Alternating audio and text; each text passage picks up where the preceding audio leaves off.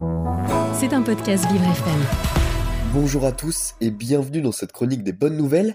On commence et on file directement en Seine-et-Marne, car c'est dans ce département que vous pourrez croiser une factrice muée en livreuse.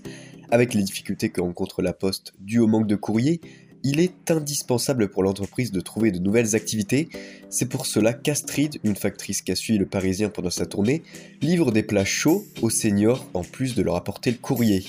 Une activité pas si éloignée de la tournée postale habituelle qui permet de développer une relation de confiance avec ces personnes car ce rendez-vous quotidien offre de la compagnie à ces personnes âgées et sert aussi à assurer à la famille que le septua, octo ou même nonagénaire est en bonne santé et qu'il se porte bien. Au vu des sourires que donne la factrice aux personnes âgées, cette activité de livraison postale jumelée à une livraison alimentaire est sans doute amenée à se développer, d'autant que la Poste a assuré vouloir renforcer ses actions auprès des plus âgés. On continue avec une nouvelle qui va réjouir tous les conducteurs. Le groupe Total Energy vient d'annoncer bloquer le prix du litre du gasoil et du samplon 95 à 1,99€ et ce du 1er mars jusqu'à la fin de l'année 2023. Cette annonce fait suite à la révélation des bénéfices XXL qu'aurait récolté le géant français de l'énergétique en février dernier. En début de semaine, Emmanuel Macron avait émis le souhait de voir Total faire un bouclier tarifaire. C'est donc chose faite à présent.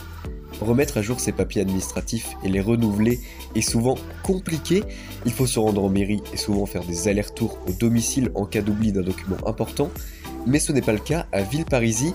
Un bus vient d'être mis en place par la ville dans le but de renouveler les papiers administratifs, car cette municipalité de 26 000 habitants possède un problème, certains quartiers sont très éloignés de la mairie, ce qui rend encore plus compliqué l'accès au suivi administratif. L'objectif de ce véhicule est donc de faciliter l'accès aux services publics pour les populations les plus isolées. Ce dispositif mobile permet de façon rapide d'assurer le renouvellement et le suivi de documents administratifs directement à la sortie des zones résidentielles ou des immeubles de la ville.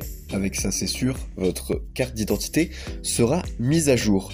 Et on termine cette chronique en parlant d'un youtubeur un peu spécial qui rentre bien dans le thème de cette semaine qui est celui du salon de l'agriculture.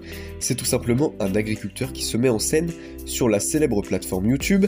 Étienne Fourmont fait des vidéos sur son métier depuis plus de 7 ans pour, comme il l'a expliqué à nos confrères du Parisien, changer l'image très caricaturale du métier, cette vision d'un vieux métier harassant et peu glamour que nous avons encore beaucoup. Pour ce faire, il répond à des questions des préjugés en se filmant, lui et ses animaux, toujours avec une pointe d'humour. N'hésite pas à vous rendre sur sa chaîne YouTube Étienne Agri YouTuber. Vous passerez, j'en suis sûr, un très bon moment et vos fausses idées sur ce métier seront chamboulées. Moi, en tout cas, je suis déjà abonné. C'était un podcast Vivre FM. Si vous avez apprécié ce programme, n'hésitez pas à vous abonner.